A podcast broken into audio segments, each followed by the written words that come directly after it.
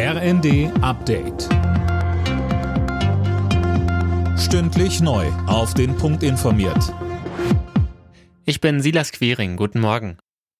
Die Gegenoffensive der Ukraine im Osten des Landes hat offenbar Erfolg. Die Ukrainer melden große Geländegewinne. Präsident Zelensky macht seinen Landsleuten Mut, Daniel Bornberg. Ja, Zelensky sagte in seiner täglichen Videoansprache, die russische Armee zeigt uns in den vergangenen Tagen ihre beste Seite, ihre Rückseite.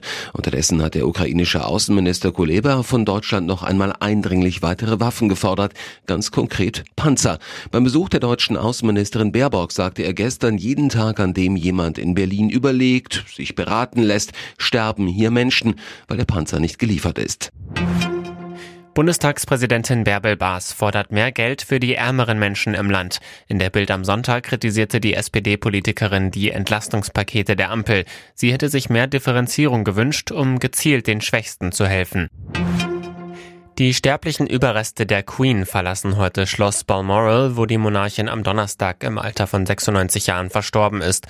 Zunächst geht es nach Edinburgh, Gisa Weber berichtet. Der Leichnam wird nach Schloss Holyrood House in Edinburgh gebracht, die offizielle Residenz der britischen Monarchen in Schottland. Auf der etwa 290 Kilometer langen Strecke sind verschiedene Punkte eingerichtet worden, von denen aus die Bevölkerung einen Blick auf den Konvoi mit dem Sarg der Königin werfen kann. Dienstag geht es dann mit dem Flugzeug weiter nach London, wo der Sarg ab Mitte der Woche aufgebahrt wird und die Öffentlichkeit mehrere Tage lang Abschied nehmen kann. In der Fußball-Bundesliga hat RB Leipzig unter Neutrainer Marco Rose einen klaren Sieg eingefahren. Die Leipziger gewannen im eigenen Stadion gegen Borussia Dortmund mit 3 zu 0. Für den FC Bayern hat es hingegen gegen Stuttgart nur zu einem 2 zu 2 gereicht. In der Liga war es für die Münchner das dritte Unentschieden in Folge. Die weiteren Ergebnisse. Schalke Bochum 3 zu 1, Hoffenheim Mainz 4 zu 1, Frankfurt Wolfsburg 0 zu 1 und Hertha BSC Leverkusen 2 zu 2. Alle Nachrichten auf rnd.de